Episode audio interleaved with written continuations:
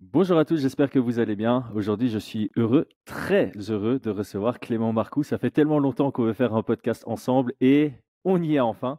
Clément, bienvenue sur Fight Means. Comment vas-tu? Ah, tu sais que ben, déjà ça va très bien. Merci pour ton invitation. Ça fait je sais pas combien de temps qu'on a fait une vidéo. Ça y est, on a réussi à se caler. Et tu sais que moi, je le prononce pas du tout comme toi. Hein. Fight Mind, je moi. Fight Mind. J'avais essayé de le prononcer comme toi, mais j'y suis vraisemblablement pas arrivé. Alors, le, sujet du jour, ça va être euh, grosso modo la prépa d'Abdoul, la gestion du changement d'adversaire de dernière minute. Et puis, euh, étant donné que là, on est entre bienveillants, on va un peu parler du, MMA français pour, euh, pour en dire du bien. alors, je propose de commencer par une question très, très basique qui va me lancer sur la, la suite. Euh, est-ce que pour Abdul, tu approches la préparation différemment quand un combat est prévu versus quand il n'a pas de, combat prévu et qu'il bah, n'y a, pas de préparation par rapport à un profil spécifique? Alors, euh, tu veux dire par rapport à l'adversaire ou par rapport, par exemple, il y a une saison off? Euh, c'est ça. Donc, quand on est en saison off, est-ce qu'il y a une préparation différente que par rapport à quand il y a un adversaire spécifique? Oui, alors euh, Abdul, c'est quelqu'un qui s'entraîne à l'année. Hein. Il n'a pas de. Tu sais, juste après, derrière, on va vraiment individualiser en fonction de ce qu'on va observer chez l'adversaire. Mais Abdul a quasiment la même charge d'entraînement à l'année. Euh, voilà, juste que euh, souvent, ce qui se passe, c'est que des fois, on réduit un peu la préparation physique. Donc, au lieu de passer à trois séances par semaine, on passe à deux, à mmh l'approche, quand il entame pardon, un camp d'entraînement, c'est-à-dire à six semaines de l'événement. Donc, vraiment, il y, a ça qui change. Et après, derrière, il y a des spécificités. Euh, ça dépend mmh. de la. Parce que tu sais, quand j'établis un game plan, je, je, en fait, je fais jamais en premier le game plan d'Abdoul. Je me mets à la place du coach adverse. Je, ne fais, je commence toujours par la fin. Je, je jamais. En fait, je fais jamais le game plan d'Abdoul. Le game plan d'Abdoul, c'est à la fin. Hein. Dès que j'ai terminé d'écrire, en fait, je, prends mon, son adversaire. en l'occurrence, c'était Otoni. Je me dis, voilà, je suis le coach à Otoni. Qu'est-ce que je fais pour battre Abdoul? Je fais mmh. un matol d'araignée. Je tire mes axes. Je note ce que j'ai vu, les défauts dans les derniers combats d'Abdoul j'essaye de capitaliser dessus. Dès que mmh j'ai le game plan qui est sorti, je me concerte avec Fred. Je dis Est-ce que tu trouves que j'ai oublié? Qu'est-ce que tu ferais toi ben, On se concerte, tu vois? Et après, derrière, dès qu'on a tout mis euh, sur papier, moi, je fais les game plans d'Abdoul pour venir contrecarrer toutes les éventualités, en fait, qu'ils pourraient nous proposer. C'est comme ça, en fait, que mmh. j'établis. Euh, ça, fait, ça va faire deux ans, en fait, que j'établis, que je, fais mes programmations comme ça. Et, euh, et après, au début, j'avais fait un profilage d'Abdoul. C'est-à-dire, mmh j'avais lié ses, ses, capacités physiques, du coup, physiologiques, avait son schéma technico-tactique. Il le faisait inconsciemment. Hein. Il le faisait mmh. inconsciemment. Mais par contre, je, l'ai spécifié et je l'ai contextualisé en fait. C'est très intéressant de commencer par euh, se mettre à la place de l'adversaire. Euh, et du coup, quand donc tu, tu analyses constamment Abdul et les portes qu'il pourrait laisser ouvertes à ses adversaires pour trouver un chemin vers la victoire contre lui. J'imagine que euh, la première chose que tu fais, c'est étudier l'adversaire, ce qu'il est capable de faire, quelles sont ses forces, et par conséquent, euh, le cheminement entre les deux, donc les forces de l'adversaire, comment est-ce qu'il peut les exploiter pour trouver une faille chez, chez Abdul. Euh, et c'est sur base de ça que tu évalues la stratégie que Abdul doit, implémenter au même titre que sa, préparation, parce que les deux sont liés. Une fois que tu as une stratégie pour Abdul, tu as une préparation qui, qui vient avec. Du coup, est-ce que quand tu analyses ses adversaires, tu essayes aussi de regarder avec quel degré de préparation ils viennent par rapport à leurs adversaires précédents? Ce que j'entends par là, c'est est-ce que tu te poses la question de tiens, ce mec-là, c'est quelqu'un qui étudie énormément ses adversaires ou c'est quelqu'un qui vient plutôt pour imposer son, son jeu? Alors, en fait, ce qui se passe, c'est que Abdul, il a un profil très particulier pour les adversaires. C'est pour ça qu'on a beaucoup de refus. Dans le sens où c'était, euh, pour, donner, pour que les gens comprennent, c'était Gage qui disait qu'il était prêt à prendre en short notice Ferguson, on en avait parlé en off, mais qu'il n'était pas prêt à, prendre Rabib. Pourquoi? Parce que je vais vulgariser, mais un combat contre un mec comme Abdul, c'est à dominance lactique. Donc c'est-à-dire que souvent, quand tu vas faire tes derniers test match, et c'est pour ça qu'on a eu beaucoup d'annulations euh, proches du combat hein, avec Abdul, c'est que les mecs qui font des test match à la salle, et ils se rendent compte que si ça lutte trop et que si ça grappe trop, ils n'arrivent pas à boxer derrière. Même s'ils sont meilleurs qu'Abdoul. C'est-à-dire qu'ils se disent Ah, je, pense que je suis plus fort que lui, mais lui, ce jeu, il le maîtrise tellement que s'il me colle pendant 5 minutes derrière, je vois Ah, la salle, ça se passe pas bien pour moi. Donc ça va pas passer. Vaut mieux que je dise que j'ai mal à l'épaule, vaut mieux que je dise que ça m'intéresse pas, vaut mieux que je dise que j'ai d'autres chats à fouetter, tu vois. Et donc, en fait, souvent, quand les mecs acceptaient Abdoul, je me suis rendu compte qu'il y avait toujours deux, trois jours. Des mecs qui disaient oui, et deux, trois jours après, oh, il, il se refaisait, il disait non, non, mais finalement, euh, je dois faire les contenders séries, donc finalement. En fait, on avait toujours le même profil. Et en fait, je me suis rendu compte que les mecs faisaient des test match.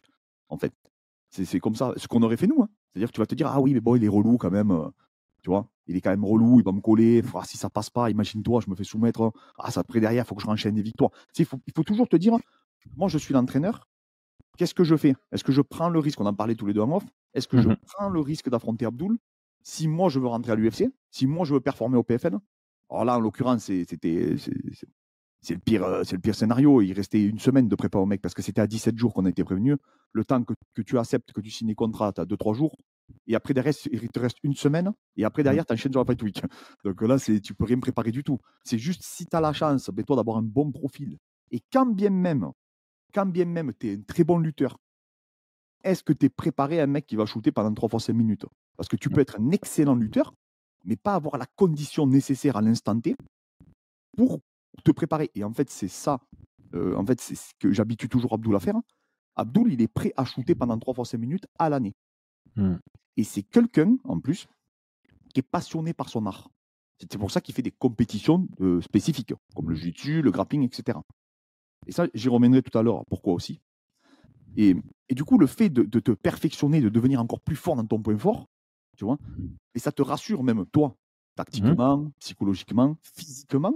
hein, tu sais où c'est que tu en es, tu sais si tu peux maintenir les clés, tu sais si tu peux tenir un cheminement avec l'adrénaline, etc. Et du coup, ça, ça, ça, ça aussi, ça fait peur euh, à, à ses adversaires. Parce que, comme je te dis, tu peux être un excellent lutteur, mais faire un entraînement euh, généraliste, et pas spécifique à Abdul. Alors qu'Abdul, en- comme Rabib, il fait toujours la même chose à l'entraînement pratiquement. Je te parle la logique, hein. je ne parle pas Ouais, de ouais. la spécificité. C'est-à-dire qu'Abdul, il lutte tous les jours. Alors que peut-être toi, ton élève, Chris, qui est peut-être plus fort qu'Abdul, mais peut-être que lui, en ce moment, comme il n'a pas d'échéance, eh bien, il travaille tout. Sa boxe, sa lutte, son grappling, il veut, sont MMA. Donc, il progresse sur plein de, de compartiments. Et c'est logique, c'est comme ça qu'il faut travailler, quand tu n'as pas d'échéance. Mhm. Sauf qu'Abdul, lui, c'est un entonnoir. Et là, en fait, si tu n'as pas préparé ça, même si tu es plus fort que lui, tu peux te retrouver en difficulté et perdre un match que peut-être tu aurais gagné avec une bonne préparation. En fait, c'est ça qui a même d'intéressant sur une vision à long terme pour Abdul, c'est que son objectif de carrière, me semble-t-il, c'est de vouloir systématiquement imposer son jeu, qui est grosso modo le même sur l'objectif général. Et donc, quand vous vous préparez pour un combat, vous allez trouver des spécificités sur comment imposer cette stratégie euh, sur des détails vraiment. Donc à, l'œil nu ou pour un casuel, ça paraît être, bah, ok, il rentre dans la cage, il veut imposer sa lutte, il veut imposer son sol et, basta, et il n'a pas besoin de se préparer par rapport au profil adverse. Or, ce que toi tu me dis, c'est que comme tu prépares la vision de l'adversaire, ça te permet de trouver des points d'entrée pour Abdul pour plus pour imposer sa lutte de manière plus safe en prenant moins de risques. C'est c'est un peu comme ça qu'on peut le, le percevoir? Exactement. Pour te donner un exemple concret, Karl. Karl, c'est quelqu'un que je connais très bien depuis des années. hein. Et je sais qu'il est, extrêmement rapide sur ses sprawls. C'est-à-dire, Karl, pour franchement changer de niveau, arriver à l'avoir, c'est très compliqué. Pourquoi? Parce qu'il sprawl très vite, il est très explosif, Karl. Donc, en fait, ce qui s'est passé, c'est que Karl, il fallait que Abdul, du moment qu'il partait en double leg, il fallait qu'il run. Donc, run, c'est-à-dire qu'il court. Donc, même si tu sprawls, ça te déséquilibre et tu tombes. Et ce que devait rechercher Abdul, après avoir, s'il n'arrivait pas à capitaliser directement, venir chercher le body lock. Parce que là, Abdul est très fort sur les souplesses, les mouvements de hanche et de gréco. Et ça a annulé, en fait, en rentrant la jambe à l'intérieur, il a annulé toutes les projections de judo que Karl pouvait lui faire. Et derrière, il y met cette souplesse, il l'amène, et comme il tombe en body lock, Karl ne peut plus ponter, ne peut plus exploser, ne peut plus se relever.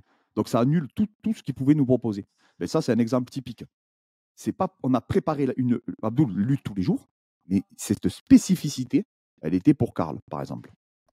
Hum, C'est ça, donc il a un- un large arsenal technique en, en lutte euh, qui lui permet, par rapport au type de défense de son adversaire, de toujours trouver un chemin vers son objectif d'amener euh, l'adversaire au, au sol. Alors c'est pire que ça. Abdul, en fait, c'est un génie de l'appréhension. C'est-à-dire que dans n'importe. C'est un mec, un autre exemple. Il a fait une projection il n'y a pas longtemps en jiu-jitsu brésilien. Il a fait une pirouette avec le kimono. Je ne sais pas si tu l'as vu ça. Oui, oui, oui. Voilà. impressionnant. Voilà. Eh bien, il l'avait jamais fait. Il a vu en vidéo, il l'a fait. Il a fait. Donc, c'est-à-dire qu'Abdul, il est capable de créer, de, de- de reproduire un truc. Il va voir une vidéo. Il va dire, Ah, ça a l'air pas mal, ça. Et il va te faire un kataguruma alors qu'il n'en a jamais fait. En fait, il a cette cap. c'est- même pas qu'il le travaille, son panel technique.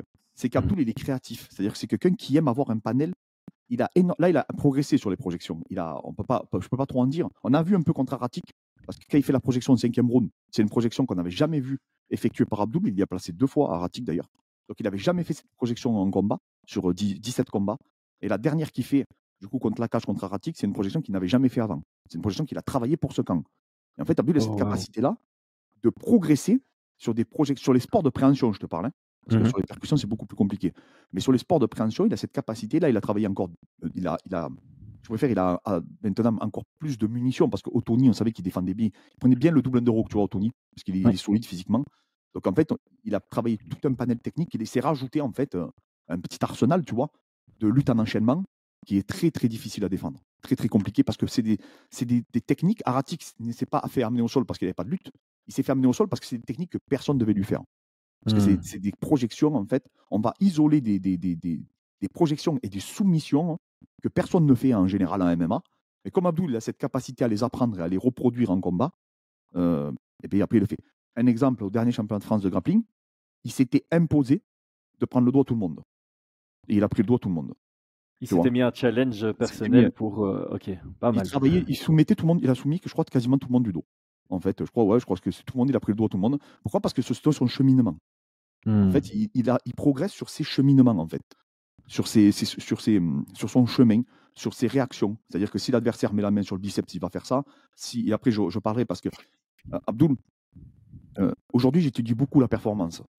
Et mmh. j'essaye vraiment d'identifier comment ça se fait qu'un Baki est différent d'un Abdul, comment ça se fait qu'un Mansour est, est différent d'un Saladin, etc. C'est surtout ça en ce moment que je, me casse la tête pour essayer d'identifier tout ça. Et il y a des gens qui ont déjà donné des pistes de réflexion sur ça. Et aujourd'hui, euh, je travaille beaucoup sur l'agilité planifiée, l'agilité euh, euh, réactive. Et je pense que c'est une, une, je pense vraiment la piste que j'explore le plus aujourd'hui. Et, je trouve que c'est ça qui a fait franchir le, le, plus gros cap, en tout cas, à Abdul.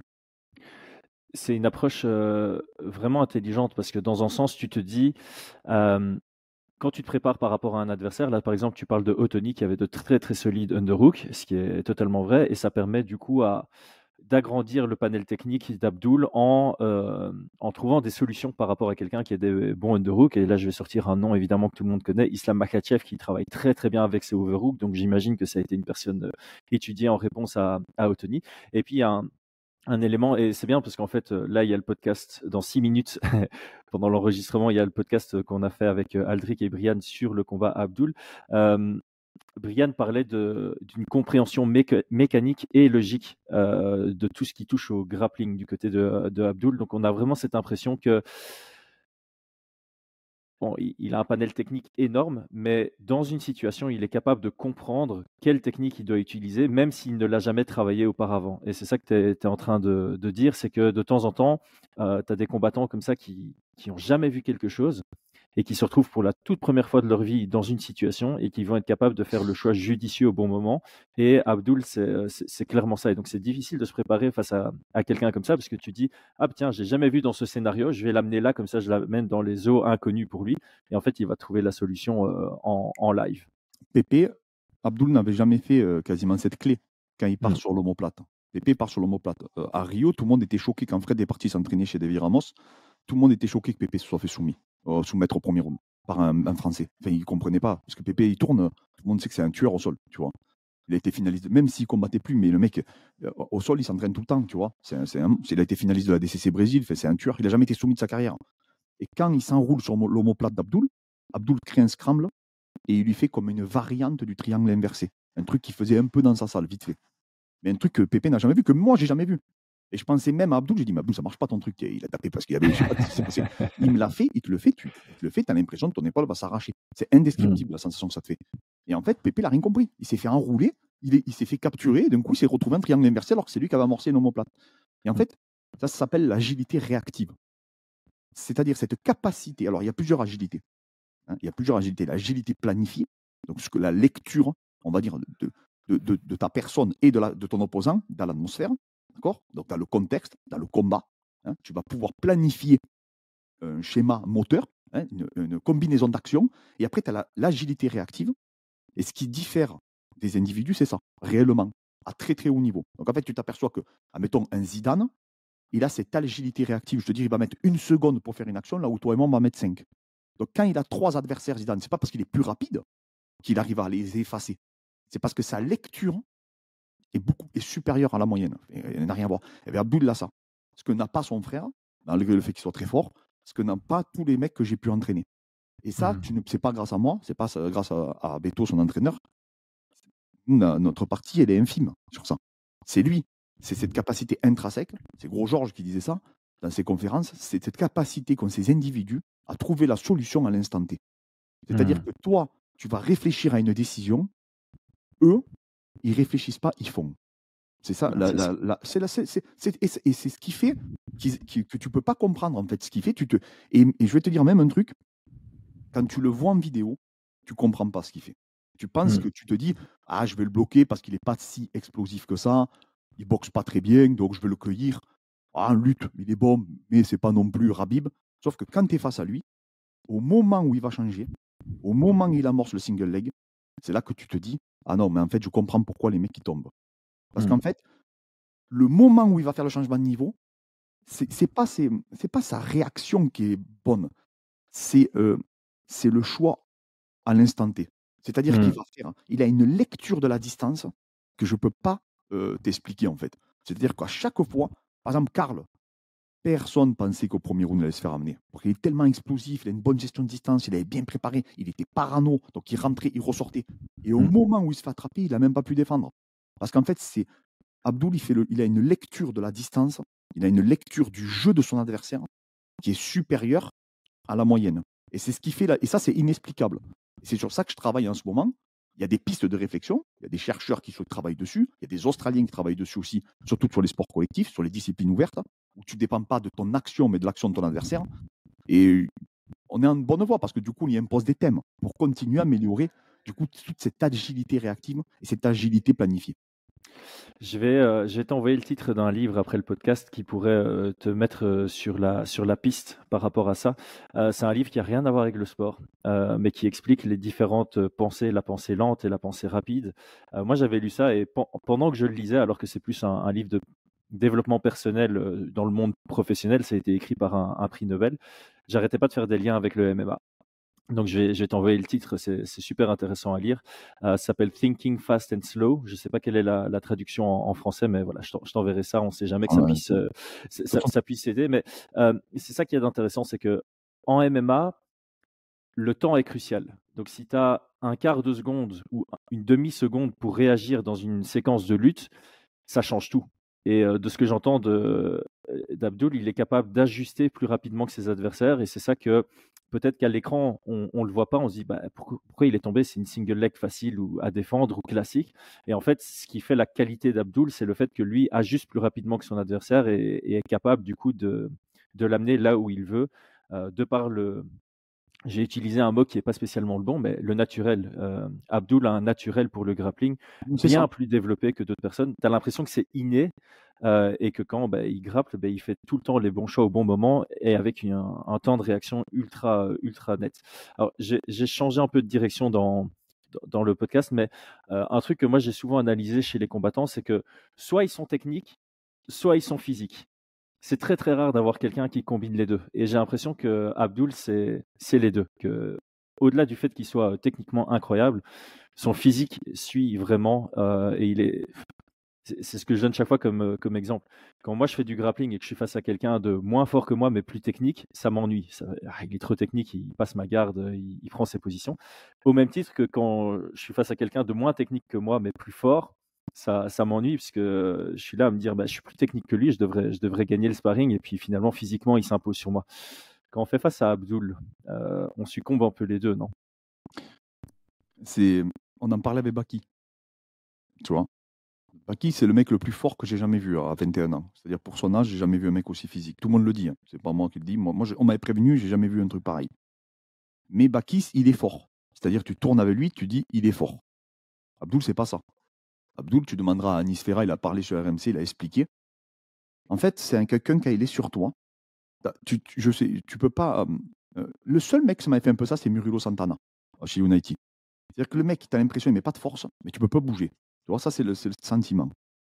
Ensuite, mais après, Abdul, c'est parlant pour les gens parce que comme il fait des pirouettes et tout, ben, les gens se disent Ah ouais, mais lui, c'est un siège. Tu vois qu'il est ultra agile, tu vois. C'est un mec qui fait des pirouettes sur la tête, hein, il fait ces trucs-là, hop, il, hop, il saute, hein, il fait des sauts perdus dans tous les sens.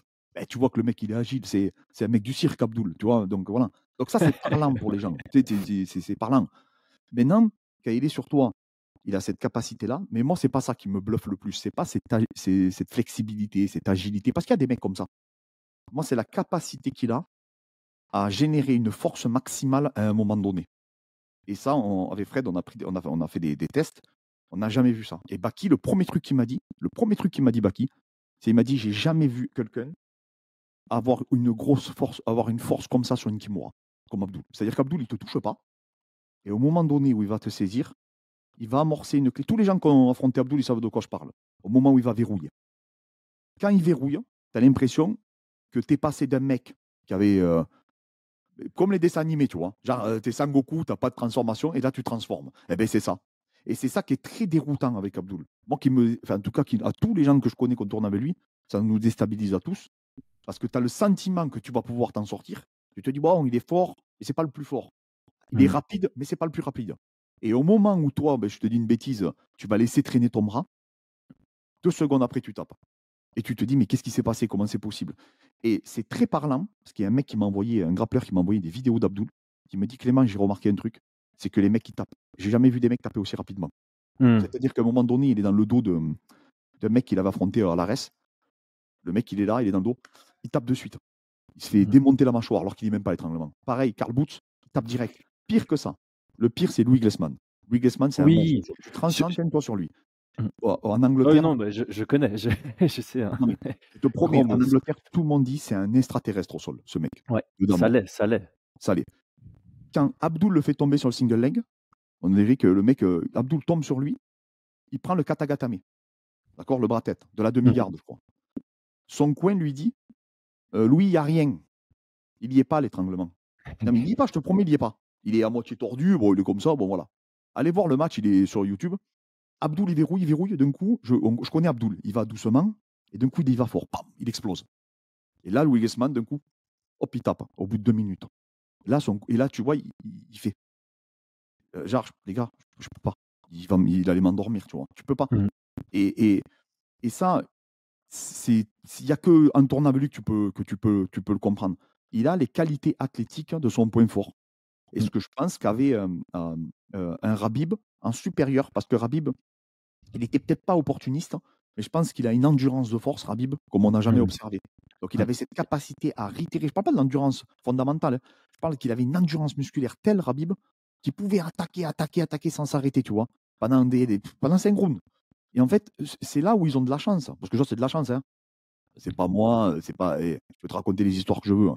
Abdul, avant de me connaître, c'était un monstre moi, je, suis juste la cerise qui vient sur le gâteau, tu vois, du pâtissier. Mais après, bien sûr que quand tu vas le professionnaliser, déjà, un mec qui est déjà fort, euh, et qu'en plus de ça, toi, tu vas professionnaliser l'individu, bien sûr que son niveau va encore plus s'élever. Mais lui, il a les qualités de son point fort. Et ça, c'est vrai que c'est la marque souvent des, grands combattants. J'ai déjà témoigné à plusieurs reprises. Mansour aussi est impressionnant par son. Mansour, c'est autre chose. Mansour, il te met la main dessus tu te dis, c'est des menottes. Le cardio, pareil. Saladin est réputé. Moi, tous les gens qui me parlent de Saladin Parnasse, il y a un truc qui ressort sur lui, c'est son cardio. Ah ouais, tout le monde. Tout, le, monde, te dit, Clément, laisse tomber, il a un cardio, tu n'as jamais vu le même. Mmh. Voilà. Baki, c'est sa puissance. Baki, tu tournes avec lui, tu rentres en, en, en, body lock. Tu n'as jamais vu un mec comme ça à son âge. C'est un titan. Euh, euh, Taylor, c'est sa morpho-anatomie. 1m70, 190 cm d'allonge, gaucher. Et très, euh, euh, un profil très pyométrique, très élastique. Il tombe, mmh. il se relève. Très compliqué. Et en plus, il, il, tu vois, il a un bon bras arrière. C'est-à-dire que toutes ces qualités techniques sont en corrélation avec sa morpho-anatomie. Et tu vois, tous ces individus, quand tu les identifies, eh bien, en fait, tu t'aperçois. C'est toi qui me parlais euh, en off de Cyril Gann et que tu m'avais dit, Clément, j'ai été choqué de la vitesse. Quand tu le vois de tes yeux, tu te dis, mais comment c'est possible qu'il bouge comme ça, ce mec, à 115 mmh. Il n'a pas le droit d'avoir 115 kilos et de bouger comme ça, ça devrait être interdit. je suis d'accord. Et en fait, tous, ces individus que je t'ai cités, c'est une, poignée d'individus hein, par rapport à tous les, autres combattants. Mais ils ont, tous cette ils ont tous des qualités qui sont largement supérieures à un être humain normal, en mmh. réalité. Et si en plus de ça, ils arrivent à avoir cette détermination, parce qu'après, il faut avoir la détermination d'arriver au bout de l'histoire. Hein, parce que c'est sûr. Tu vois? Discipline, détermination, euh, capacité à faire les, les efforts nécessaires, c'est pas donné à tout le monde. C'est ça. Et en plus, s'ils arrivent à rajouter ça à leur arsenal, bah alors là, ils, vont au bout ils, iront au bout. Hein. Mmh. C'est absolument fou. Pour rebondir sur euh, Glissman, hein, voilà, son, son, sa dernière victoire, c'est euh, une omoplata inversée. Ça en dit long sur son niveau. Tu fais pas ça quand tu es ceinture bleue.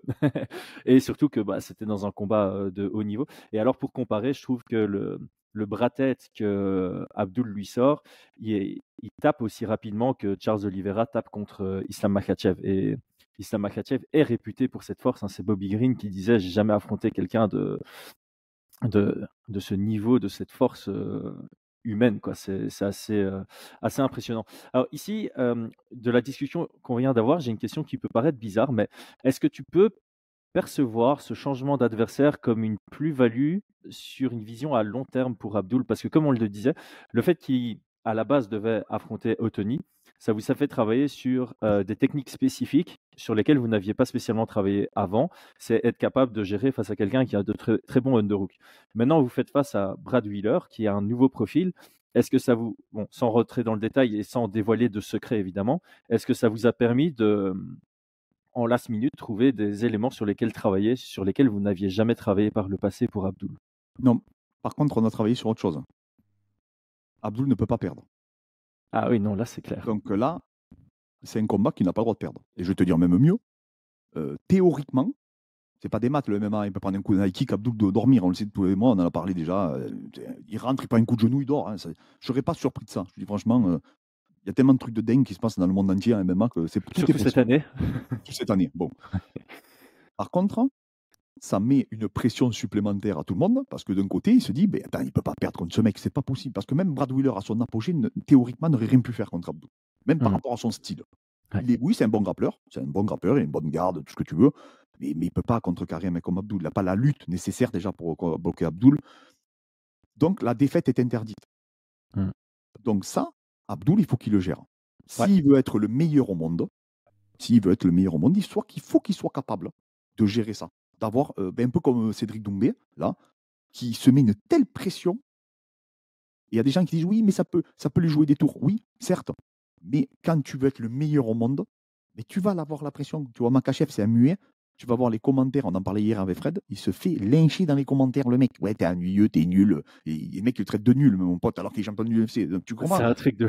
Dobronx, Dobronx, mais Dobronx s'est fait lyncher. Dobronx, ils ont dit qu'on l'avait tous surcoté, qu'il est nul, il, est, il a jamais battu père. Non, mais t'entends des trucs de fou. Donc en fait, si ça, t'es pas capable de l'accepter, c'est possible, hein, moi je pourrais pas. Donc euh, je ne vais pas juger les combattants, je ne serais incapable de voir des milliers de gens qui m'insultent.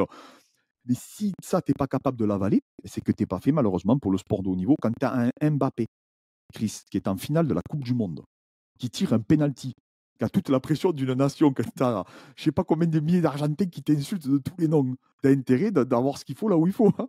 ah, ça c'est clair. Tu comprends? Donc en fait, c'est des mecs qui, qui, sont faits pour ça, tout simplement. Et, et, euh, et Abdul, moi, c'est là où je trouve que c'est bénéfique hormis le fait qu'il fallait qu'il recombatte et tout, parce qu'à la base, je te dis, je, rentre juste dans les détails. Moi, j'étais pas d'accord pour le catchweight, euh, parce qu'on n'a rien demandé. Abdul, on s'est préparé. Abdul a accepté tout le monde. On nous a dit, euh, vous affronterez au Tony. Au début, on devait faire un combat 70. On a dit, il n'y a pas de problème, on l'affronte, il n'y a pas de souci, c'est bon, on va pas t'agiverser. Abdul a besoin de combattre. Après, là, on, le, au Tony, on a prévenu. Hein. On a prévenu qu'il n'allait pas venir. Moi, moi j'y croyais un peu, mais Fred et Belkacem n'y croyaient pas. Ils ont prévenu le PFL. Ils ont dit, trouvez un remplaçant. On ne sait jamais. On ne sait jamais, les gars.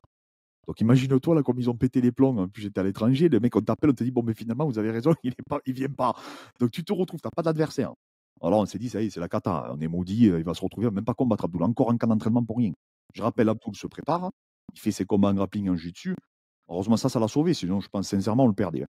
Moi, je te dis la vérité, on le perdait, Abdul. Là, il en avait marre, tu sais, de s'entraîner. Tu fais des camps, d'enchaînement. C'est comme Ramzat, t'as vu, il pétait les plombs, Ramzat, à la fin. Tu m'étonnes. Tu fais qu'enchaîner les camps d'entraînement. Il n'y a rien qui arrive. Tu crois que tu vas signer à l'UFC, t'as rien, ainsi de suite. Donc, quand le PFL est arrivé, qui en plus, ils ont fait une, méga proposition, on a dit, bon, c'est super. En plus, ils ont dit, ben, vous, tu combattras à Paris avant d'intégrer le tournoi. Ah, ça y est, ça l'a relancé, tu vois, émotionnellement. Et là, à 17 jours, en plus, on te dit, c'est le champion du jungle fight. Il a battu Pereira. Ah, tu te dis, vas-y, super, euh, je me tape euh, contre un mec, tu vois, c'est cool. Et là, après, d'ailleurs, on te, en plus, on te le dit qu'il va annuler. Et là, il se retrouve ça. Ah, c'est dit. De toute façon, on avait une discussion de tous les deux. Il s'est passé exactement ce qu'on avait dit tous les deux euh, en off. Avec mmh. j'ai eu la même discussion, que c'était un vieux briscard ou un mec qui, avait qui cherchait plus rien. qui allait accepter le match. C'était inévitable. Du coup, quand on a eu ça, ils nous ont dit d'accord, mais à 82. J'ai dit, les gars, il va passer à 70 kilos, Abdul. Il fait 82 kilos maintenant. Tu vois, ça m'allait pas. Et en fait, derrière, derrière mon dos, Abdul, il a dit, euh, il a dit directement Fernand, écoute, tu me mets qui tu veux. Middleweight même, je m'en fous. Je veux combattre. J'en ai besoin là. Là, c'est vital pour moi, tu vois. Donc, en fait, on a dit oui. Euh, et puis, le mec, il n'a pas combattu depuis un moment. Le mec, peut-être qu'il veut pas coter. Voilà. Je peux le comprendre aussi. On lui propose à 15 jours, il a rien demandé lui aussi, euh, tu vois. Donc, mmh. donc voilà. Donc, donc, donc là, Abdul a repris un peu de poids. Je pense qu'il est à 84 maintenant. Et, mais, mais, mais bon, c'est sûr que voilà. Tout. Et, surtout, voilà, maintenant, s'aligner. Alors, Abdul n'a pas la pression, je te dis la vérité. il a quasiment jamais la pression en, réalité. Même contre. je pensais qu'il aurait contre Karl un peu, tu vois, par mmh. rapport aux enjeux. Mais même ça, ça ne l'atteignait pas. ça nous affectait beaucoup plus nous que lui. Donc, un mental de champion, quoi. Après, il faut, il faut être concentré. C'est mmh. ça, j'ai dit, Abdul, tu affrontes un mec, tu te dis que c'est un monstre. tu te dis, il faut que je sois concentré, j'ai pas le droit de prendre un coup. Il faut vraiment, sans tomber dans la paranoïa, hein, sans te bloquer. Tu, tu, laisses ta créativité parler comme tu fais à chaque fois, mais tu restes concentré. Il ne faut surestimer personne. Il faut, ne jouer, il faut jouer avec personne. Moi, je crois au karma. Je me dis, voilà, restons concentrés. Nous ne voyons pas plus beau que ce qu'on est. Mmh. J'ai des spectres. Je tu l'as vu, tu, tu, suis mes vidéos. J'ai le spectre d'Adriano Martins. Rabib dit au moment où il affronte Adriano Martins, Rabib et son père disent que qu'Islam Makachev est le futur champion et qu'à part Rabib, personne ne peut le battre. Ils font cette déclaration que je crois quatre jours avant. Hein. Ah, c'est chaud. Pas de retrait. Bon, après, c'est Adriano Martins en face, c'est pas Brad Wheeler, je suis d'accord. Mais ça fait rien quand même. C'est-à-dire que tu crois. Et d'ailleurs, tu as vu Makachev comme quand il crée l'engagement. Quand il crée l'engagement, il se rue littéralement sur lui, mmh sans garde, sans rien. L'autre, pas de retrait, bras, bras avant. Excès de confiance ironie de l'histoire, Makachev fera exactement la même chose à Dobronx des années plus tard. Il, rend le, même coup. Pas de retrait, bras, avant, et il tombe en fausse garde. Et, du coup, du coup il, faut, il faut penser aussi à Darius quand il se fait connecter par Hernandez. Ça devait être. Euh, Darius était annoncé pareil, comme le, Hernandez aussi était quand même costaud à l'époque. Mais Darius, normalement, c'était une formalité. Il se fait connecter, il dort. Donc, oui, c'est des mecs qui étaient très forts. On ne va pas comparer ce qui n'est pas comparable. Adriano Martis n'est pas comparable au niveau qu'a euh, aujourd'hui Brad Wheeler. Pas... Mais tu le sais aussi bien que moi, le mec, ça reste un combattant, l'adréaline et de la peur même. Tu peux te mettre, mettre un coup et on l'a déjà vu, hein, c'est déjà arrivé. Tomber, donc voilà, restons concentrés. L'objectif principal, c'est le tournoi. Mmh là, Abdul, mais ça va lui refaire faire une conférence de presse. En plus, il y a Doumbé, donc je pense qu'on va vraiment. Parce que, tu sais, revivre ça, là, le PFL, c'est une grosse organisation. Il va avoir normalement des guests, tu vois. Euh, on a les noms, donc je pense que ça va être super, que ça va être ouais, génial médiatiquement. Et je te dis, bon, c'est surtout ça que j'ai envie de vivre. C'est pour moi, Chris, ça fait partie de la performance. Ça. Bien sûr. De, d'être avec Doumbé, euh, d'être que tous les deux sont là, que c'est lunaire. Tu sais, c'est le mmh. métaverse, tu vois. Que tu vois Doumbé qui va parler à Zebo. Que tu... J'espère que tout ça on va le vivre parce que ça t'habitue en fait au très haut niveau. Au, à, pouvoir te faire chambrer, à pouvoir être médiatisé, subir les interviews, tu vois. Et tout ça, ça fait partie du haut niveau. Bah, c'est la gestion de la pression, hein, parce que ça fait partie de, de la pression. Alors maintenant, j'ai quand même euh, rebondir sur ce que tu dis, parce que il faut pas non plus euh, décrédibiliser qui est euh, Brad Wheeler. C'est quand même 18 victoires en, carrière. Alors oui, il y a 13 défaites, donc, mais il est capable d'aller gagner des combats. Il a 18 victoires au Cage Warriors dans les années d'or du Cage Warriors. C'est pas euh, le Cage, enfin, voilà, pas pour décrédibiliser, mais le Cage Warriors euh, dans les années 2015 jusqu'à 2020, c'était, euh, incroyable. C'était le gros niveau européen. donc le mec est, capable de gagner. Et pour rebondir par rapport au poids, par contre, c'est vrai qu'on en a parlé dans notre podcast avec Aldric et Brian. C'est un ancien lightweight. On trouve que welterweight, c'est pas spécialement sa division. Donc là, le fait que ce soit un catchweight, comme tu dis, c'est parce que ça a été fait euh, en dernière minute et que le gars était probablement encore un peu en, léger surpoids et n'était pas en train de se préparer à fond pour un combat. Euh, maintenant, par contre, c'est clair qu'il voulait revenir à la, compétition. Il n'a jamais réellement lâché. Donc, il n'a pas combattu depuis 2019, certes, mais il y a eu des circonstances. Euh, il s'est fait les croiser, il s'est fait opérer, revalidation, le Covid qui empêche de, combattre. Mais j'imagine que tu as vu, hein, il est resté actif, il a continué à s'entraîner, à entraîner son sol, il a fait de la compète en boxe anglaise. Donc, euh, on en avait parlé en off et je pense que c'est intéressant d'en discuter ici parce qu'au moment de l'annonce de Brad Wheeler, Évidemment, sur Twitter, on a eu le classique. Tout le monde s'est plaint. Tout le monde a dit c'est un peintre. ouais, Abdul choisit un combat facile, blablabla. Il faut remettre dans le contexte. nous, on en avait parlé sur WhatsApp avant même que vous receviez des, propositions de combat. On savait que ça allait pas être un mec à 9-0 qui allait être signé. on se met à la place des gens. tu as un objectif de carrière en MMA, tu vas pas accepter Abdul à deux semaines au PFL. Parce que tu vas, tu vas vouloir, si tu veux aller à l'UFC plus tard ou signer au PFL ou ce genre de choses, tu veux gagner tes combats. Et euh, si tu as un gros potentiel, bah, tu vas pas prendre le gars le plus chaud d'Europe ou un des gars les plus chauds d'Europe de ta division euh, en last minute. Donc on savait qu'on allait prendre quelqu'un qui euh, allait jouer la carte de bah, ce genre de combat que je pourrais jamais avoir, hormis sur un short notice. Donc je vais accepter parce que pour moi, c'est l'opportunité de ma vie. Et ça, c'est intéressant. Tu le dis, Abdul, il a la pression, il n'a pas le droit de perdre. Et j'ai même envie d'aller plus loin. Il a besoin de gagner de manière impressionnante. Et face à lui, il y a quelqu'un qui arrive en disant bah, c'est la chance de ma vie. Donc lui, il va venir avec un mental de, de, ouf dans ce combat. Et donc, pour moi, ça donne une dynamique très intéressante dans ce co-main event. Ah oui, oui, complètement. Tout ce que tu dis, je suis entièrement d'accord. Après, pour revenir à Twitter, je te dis franchement, j'ai tellement vu des trucs incroyables. Tu sais, il y a trois éléments qui me font réagir et qu'aujourd'hui, euh, j'ai eu beaucoup de commentaires parce qu'on en a parlé hier avec Fred. Et j'ai eu beaucoup de commentaires sur ma vidéo où les gens me disent qu'il ne faut même pas calculer tout, mais c'est même pire que ça. C'est-à-dire qu'il y a trois trucs moi, qui me viennent à l'idée. Le premier, c'est Cyril Gann qui a perd contre Jones. C'est un lynchage, mais alors public. Tu as perdu contre le plus grand combattant de tous les temps, mon gars. Alors je me suis dit, bon, allez Clément, c'est parce qu'il a été soumis rapidement, donc les gens le lynchent. Tu vois, je me suis dit, ça doit être ça. Après, il y a eu, enfin, je sais plus c'était à quel moment, quand Arnaud, il avait, ils avaient découpé la vidéo d'Arnaud Templier, quand Saladin, tu sais, Marianne annule. Oui, oui, quand il tape dans la bouteille. Voilà. Et là, les gens, ils ont assassiné euh, euh, Arnaud Templier. C'est-à-dire qu'en fait, tu as l'impression que c'est de la faute à Arnaud. Limite que le mec a annulé. Mais il n'a rien à voir, lui. Lui, il pète les plombs. Tu sais ce que c'est de coacher si tu deviens fou? Émotionnellement, il n'y a rien de pire que coacher un mec. Tu deviens fou. Tu aurais eu Belkacem au moment où on lui a dit Tony, il a annulé. Et je pense qu'il a tout cassé chez lui. Parce que lui, il savait qu'il allait annuler. Tu vois et, là, ce qu'il faut dire avec euh, Arnaud Templier, c'est que c'est à quelques minutes du combat. Quoi. Non, mais là, tu es, en Pologne, tu as pris tes jours de congé, je ne sais pas s'il est papa ou quoi, mais tu es loin de ta famille. Tu échauffes ton gars, c'est le plus gros combat au Coliseum, donc c'est énorme. Il y a 60 000 personnes dans le public. Et à 15 minutes de devoir faire ton walkout, on vient, on vient te dire que l'autre s'est blessé. Mais évidemment que tu pètes un plomb. évidemment que tu laisses tes émotions euh, euh, parler. Bref, il se fait lyncher. Tu te rappelles, ils avaient fait ce montage, ils l'ont tué. Et là, et encore ça, allez, allez, je me dis, bon, allez, parce que les mecs, ils pensent qu'on en fait trop, allez, on s'en fout. Mais là, le coup de trop, c'est Mansour. J'ai regardé les dix premiers commentaires. Le traitement qu'a Mansour après sa défaite au Bellator, là. Alors que le mec, il n'a pas tapé. Il s'est fait retourner le bras. Il tapait pas. Et les mecs le traitent de fanfaron. Moi, il y a un mec qui m'a écrit parce que j'ai mis dans ma story. J'ai dit, Mansour, on te soutient, on te soutiendra toujours. Le mec qui m'a dit, anonyme, toujours pareil, toi et lui, vous êtes deux fanfarons ensemble. En gros, c'est ça le message. Tu vas lire sur Twitter.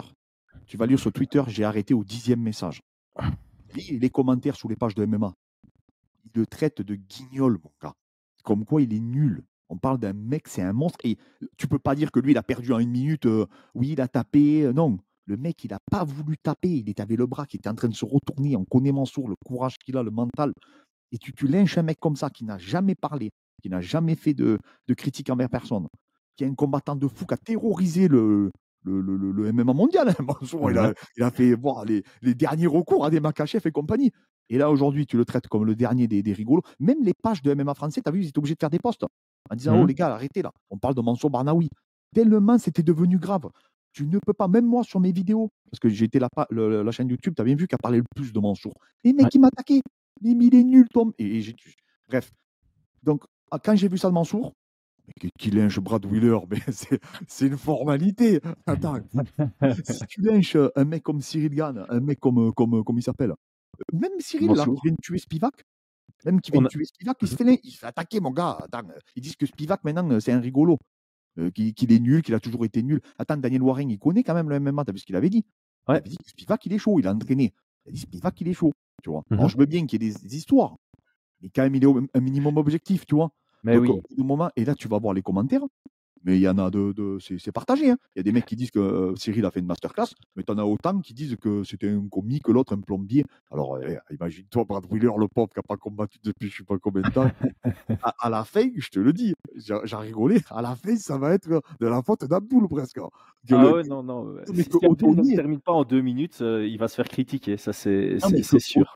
Que même Otoni, euh, c'est de la faute qu'Otoni est, comment ça s'appelle, est, est annulé. Tu vois? Ouais, au, final, euh, au, fi- au final, ça sert à rien. Je te dis Ouais, en, franchement. en- en fait, sur Internet, tu peux pas gagner. Parce que c'est ça le truc, c'est que euh, qu- quand on, on prend Cyril Gann qui perd contre John Jones, les gens disent ouais, mais c'est parce qu'il s'est fait humilier, parce qu'il perd en deux minutes. Ok, j'entends l'argument. Je suis pas pour parce que moi je trouve que voilà, comme tu le dis, c'est du MMA. Le nombre de personnes qui ont perdu sous les deux minutes, euh, la liste est longue. hein. Tu, Oui, peux même avoir José Aldo dedans, qui est l'un des Ah plus oui, grands euh, de, de tous les temps.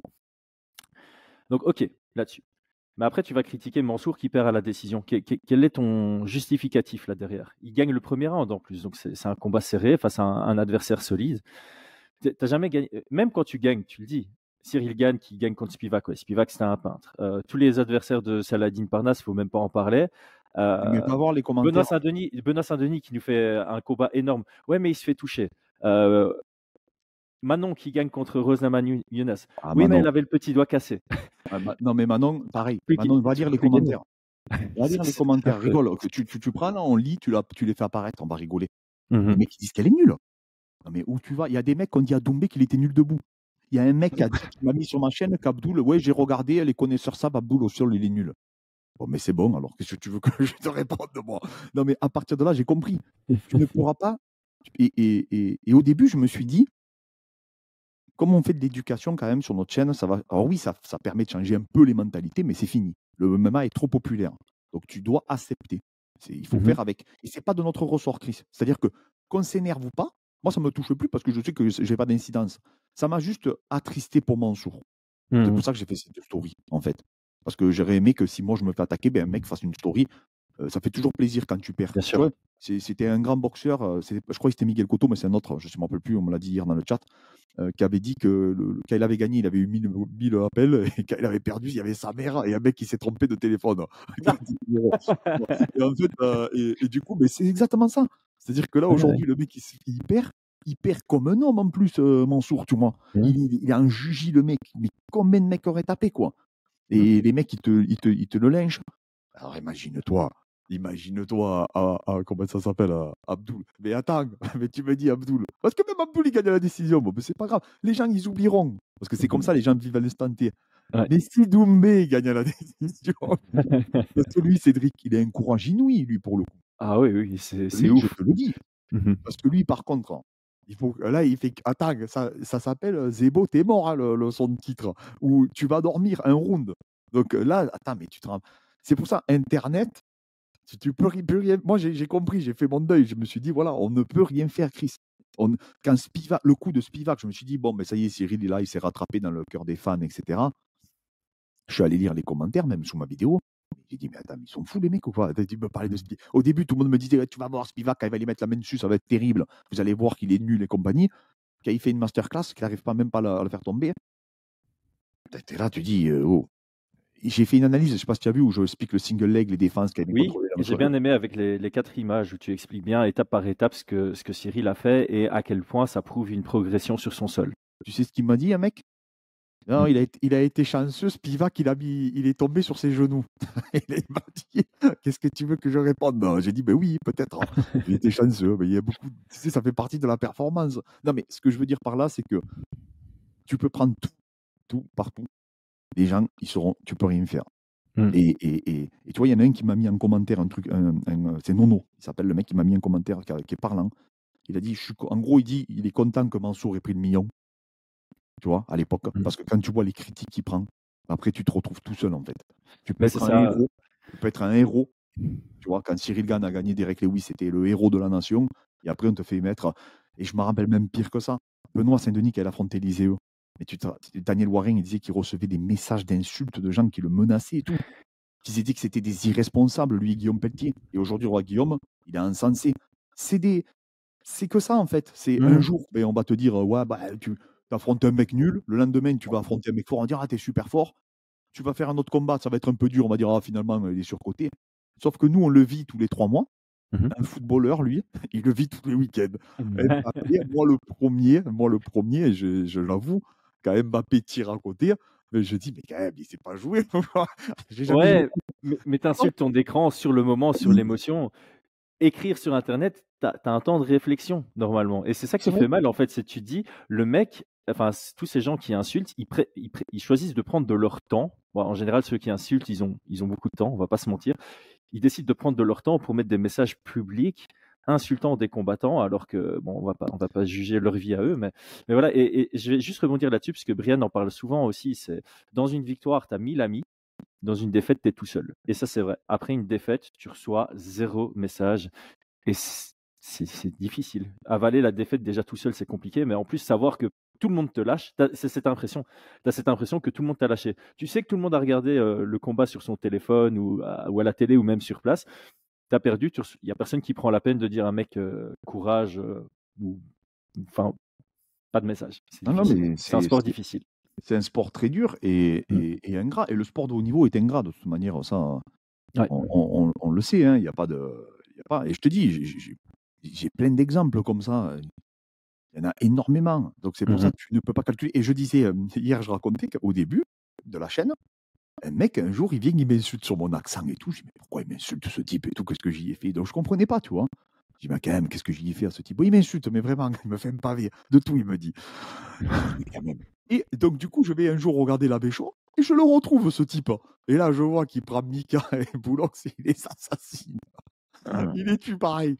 Je dis, oh Et après, je vais sur la sueur et là, je vois qu'il est tue toi, toi euh, Rust, et c'était tous les trois en plus. Il voulait le mec. Et en fait, c'est type.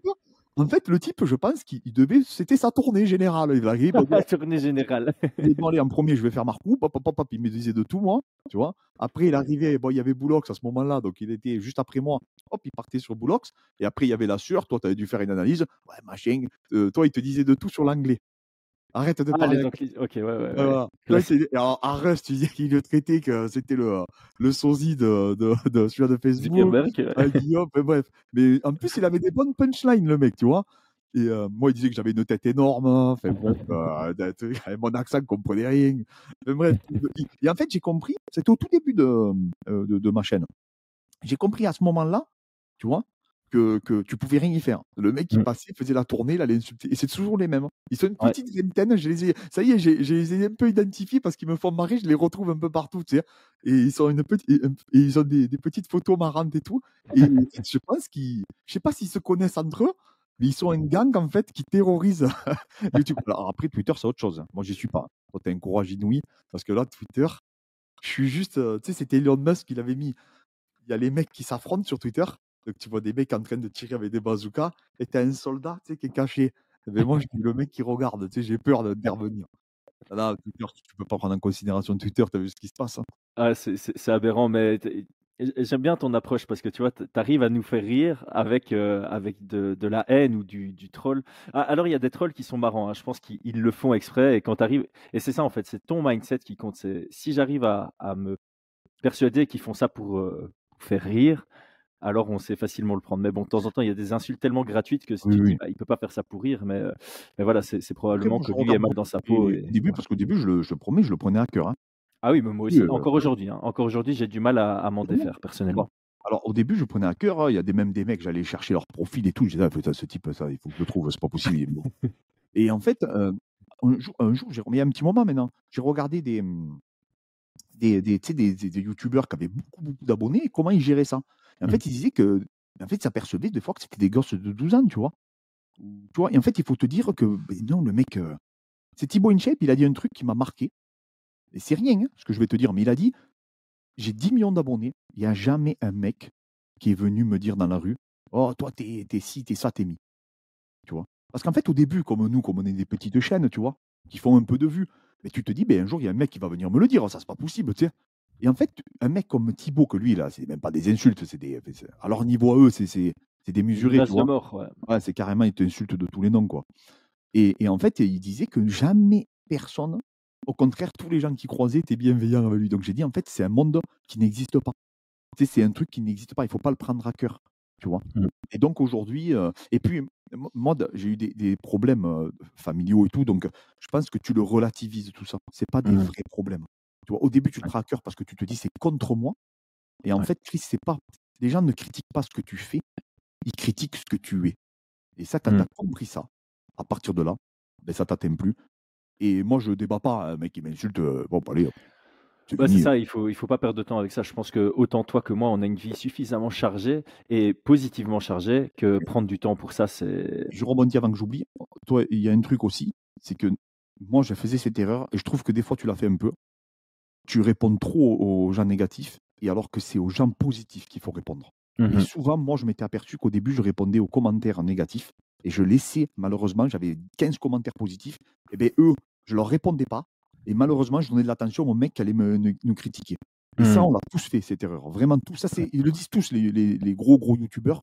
Ils disent, c'est l'erreur que tout le monde commet. Il faut Ouais. donner de la force au bien, à la bienveillance. Ben, en, fait, c'est- mon erreur parce que je partais du principe que je pouvais être un sauveur. Tu vois, je, je- je crois que je me suis surestimé en me disant, ouais, vas-y, réponds-leur, casse-les un peu, mais positivement en essayant de. Parce que c'est très rare que je réponde avec un manque de patience. De temps en temps, je rebondis sur des commentaires négatifs en essayant de les amener vers, mec, change ta vie, ce sera mieux pour toi. Euh, c'est peine perdue. Tu as raison, c'est peine perdue. Et euh, depuis peu, je me dis, ok, maintenant, je me concentre uniquement sur les, les commentaires positifs et euh, je, je vais rester là-dessus parce que voilà, c'est peine perdue. C'est à eux à changer, c'est pas à moi à les changer. Et euh, maintenant, je l'ai J'ai compris. fait un test.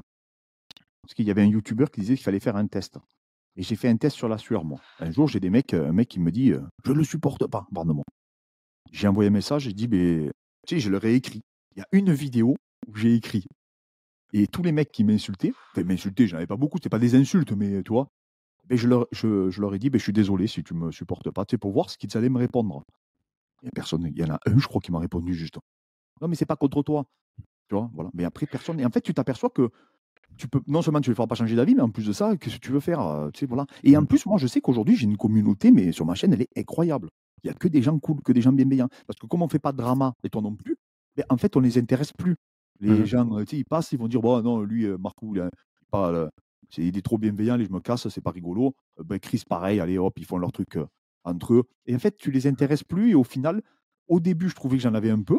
Et plus la chaîne, elle évolue, je pensais que ça allait être exponentiel, mais plus du tout. Les gens ne viennent plus. euh, Non, en fait, c'est parce, que, parce tu les ignores et je pense que eux ont besoin justement que tu répondes à leurs insultes pour euh, sentir quelque chose et, et donc ils vont plutôt aller sur les chaînes qui répondent à ce genre de choses, dont moi et donc c'est pour ça que je dois arrêter pour ne, ne, ne plus les avoir. Mais j'ai juste, euh, j'ai juste donné une anecdote qui est assez, assez marrante parce que tu dis que tu es allé répondre comme ça euh, aux, gens. Sur Twitter, il y a quelqu'un qui un jour avait dit que Paul Felder était mauvais ou un truc comme ça. Enfin, tu vois, il avait insulté Paul Felder et Paul Felder avait répondu euh, Est-ce que tu oserais me le dire en face? Et le mec a répondu Non, c'est pour ça que je le dis sur Twitter. Et t'as Paul Felder qui a dit genre Fair enough. J'ai trouvé c'est l'échange absolument incroyable. C'était très, euh, très marrant. Non, mais Twitter, t'es des... non, mais Twitter, euh, Twitter c'est des vrais combattants, pour le coup. Là, là, là Mhm. par contre, j'y m'aventure pas. C'est-à-dire que là, Twitter, attends, ils ont fait craquer. Attends, il y a un mec qui, qui m'imite sur Twitter. Oui, euh, out of context. Sais euh, que je vais te donner très, bon. Tiens-toi bien ce que je vais te raconter. Il Mhm. m'a écrit, parce que tu sais, je l'ai rencontré. Il est super sympa et tout. Et euh, du coup, il m'écrit, il me dit euh, qu'il arrête le compte. J'avais vu ça. Ouais. Et j'ai dit, mais pourquoi t'arrêtes? Elle m'a dit, Clément, je me fais insulter et tout. euh, euh, les mecs, ils me disent de tout. Mais j'ai dit, mais attends, mais quand même, c'est un compte euh, parodique, rigolo. C'est pas un compte pour débattre. Mais même lui, le pauvre, ils ont réussi à le faire craquer. Alors imagine-toi. Non, mais c'est quand même incroyable quand il pense. Mais oui, d'autant plus que lui, bah, il est. Allez, c'est derrière un profil où ce n'est même pas lui. Donc le fait que lui se dise j'arrête alors que c'est pas sa personne qui est touchée, c'est. J'ai pas. euh, C'est. Allez, ta parodie, on va dire. C'est pas vraiment ta Mhm. parodie, mais c'est ton out of context.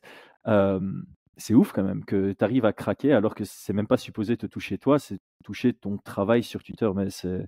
Non, non, il avait- dire à il quel point ça peut peser mentalement. Et, Il euh, il- D'ailleurs, il a beaucoup. euh, il fait très très peu de, de vidéos et tout. Maintenant, tu sais, il a. Je Mm. pense que ça l'a affecté personnellement, tu vois, parce qu'en plus, il a mis une photo avec moi. Donc, en fait, les gens l'ont identifié. Tu sais. Et en fait, là, ont un- une, je pense que quand il y a ton visage, peut-être tu le prends plus à cœur. Ouais. C'est pour ça que sur Twitter, euh, c'était Baki qui m'a dit Tu devrais faire un Twitter, partager des trucs de prépa et tout. Eh, je partage rien du tout. Je suis sur YouTube, Insta. Insta, pareil, c'est bienveillant, c'est gentil en général, tu vois. Les gens sont cool. Voilà, c'est tout. Eh, c'est gratuit d'être bienveillant, c'est ce que je dis. Eh, les la gentillesse est gratuite.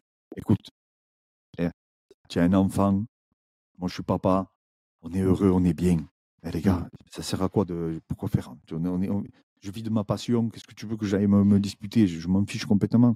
Mhm. C'est pas grave. Et, et si, et tu sais, je dis toujours, on a tous développé un pouvoir extraordinaire, les hommes. C'est le pouvoir extraordinaire que quand ta femme elle te dit de tout et que toi tu es sur le canapé en train de regarder un truc qui te. Tu tu vois l'UFC, tu vas lui dire oui, oui, tu as raison, tu as raison. Tu le vois, ce pouvoir extraordinaire qu'on a tous développé là, qui se transmet de génération en génération. Mon père me l'a transmis, ton père te l'a transmis, tu vois. Et en fait, ce pouvoir, tout le monde le dit, tout le monde l'a, dans, dans, toutes les, les, communautés du monde. Et c'est ça maintenant que je fais moi. C'est ce pouvoir que j'ai acquis. Oui, mais euh, j'aime pas ce que tu. Mais t'as raison, t'as raison, mon ami. Allez, hop, et je fais mes trucs et j'avance, je fais mes projets. Voilà, il faut dire que tu as raison. Euh, c'est mmh. bon, oui, mais tu as raison. Ça te fait plaisir, mais je suis content. Allez, je t'embrasse. Hop, hop, et tu pars. C'est ce que je fais, moi. Où c'est que tu as mis les trucs Tu vois, tu vois ces scènes-là. Eh ben voilà, tu as raison. Voilà, au moins comme ça, mais tu coupes court et, tu avances. Il faut avancer, il faut être positif, il faut donner de sa personne. Euh, il y a un mec qui m'a mis sur la vidéo de Baki, où je fais la continuité en lutte, où je le fais passer euh, aux mains. Il y a un mec qui m'a dit les connaisseurs savent que tu es sur la retenue. Mais mec, encore heureux que je suis sur la retenue, je suis en train de mourir, mon gars. Non, mais attends, parce que je, fais, je, suis obligé de donner des instructions, de lutter avec lui, de faire du thème, de penser à ce que je dois lui faire faire par rapport à, Félix. Bon, on n'a pas mis grand-chose. Et tu me dis que je suis sur la retenue, il fait 40 degrés. J'en peux J'ai explosé, mon pote. C'est le sixième round. On est... Je suis mort. Je suis mort. Mais encore heureux. Je fais comment si je ne retiens pas? Déjà que si je suis mort, si je ne retiens pas, je fais 30 secondes. Et après, je tombe par terre, je, tu peux me réanimer. 40 degrés là-bas, avec l'humidité et tout, j'en pouvais plus. J'avais la tête, à allait exploser. Non, mais bref. Et il croit qu'il a démasqué un truc, tu sais.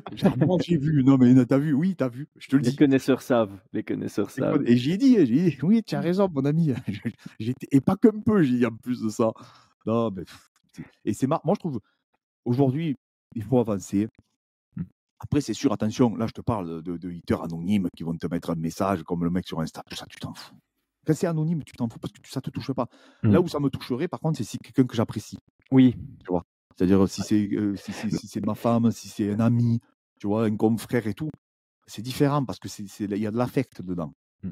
Mais en soi, si c'est quelqu'un que que tu respectes et qui te respecte et que tu apprécies et qui t'apprécie, ce sera jamais gratuit, ce sera toujours construit et c'est une énorme différence. Moi, j'ai aucun mal avec les, les critiques envers moi quand elles sont construites et qu'on qu'on peut avoir un, échange ouvert c'est quand c'est gratuit, infondé et, euh, et enfin de, avec ce que j'apprécie pas. Par contre, euh, je propose qu'on clôture là-dessus parce que c'est pas mal de clôturer sur le fait que tu aies comparé ta femme à un hater. J'apprécie énormément. je vais ramasser là. là j'espère qu'elle n'écoutera pas jusqu'ici. En tout cas, qu'il va se reconnaître en tout cas. Mais je sais qu'il y en a beaucoup qui me disent parce que jour on en avait parlé dans un live et il y en a beaucoup qui m'ont dit mais moi aussi Clément j'ai ce pouvoir, tu sais. ah, soyez bienveillants les gars, soyez positifs. Toi Chris, ce que tu fais c'est un travail remarquable. En plus avec deux personnes que j'apprécie énormément, Brian et Aldric. Donc franchement on va tous dans le même sens. Et je suis content qu'on fasse cette vidéo ensemble parce que ça prouve qu'on les gens ne savent pas parce que ça aussi c'est un truc euh, que les gens pensent qu'on ne se concerte pas, qu'on ne parle pas entre nous. Et mmh. tu vois, la fois j'ai fait le vlog, il y avait Boulox, il y avait euh, Ragnar le Breton et Mika avec moi. Et les gens pensaient qu'on ne se côtoyait pas, tu vois, je sais pas. Et là, tu vois, je suis content de faire ça avec toi parce que ça montre qu'on travaille tous et qu'on essaye tous, du coup, d'aller dans la même direction. Et ça, c'est, ça, c'est génial, quoi. Bah, c'est ça, on a un objectif commun, en fait. Et donc, euh, on travaille tous euh, les uns avec les autres en fait pour euh, augmenter la connaissance MMA et nous euh, on, on, essaie d'apporter aussi de, la bienveillance et donc j'aime bien ce message de fin de les gars la gentillesse la bienveillance c'est gratuit c'est positif et on se sent mieux aussi quand on est dans ce profil-là. Clément, en tout tout grand merci, ça faisait tellement longtemps qu'on voulait organiser ça, maintenant c'est fait et première mais pas une dernière. on fera ça, t'inquiète pas, quand tu ça marche. Merci beaucoup, à très bientôt. Ciao les amis. Merci. Et c'est tout pour aujourd'hui. L'équipe Fight Minds te remercie d'avoir investi de ton temps pour écouter le fruit de notre travail et de notre passion commune pour le MMA.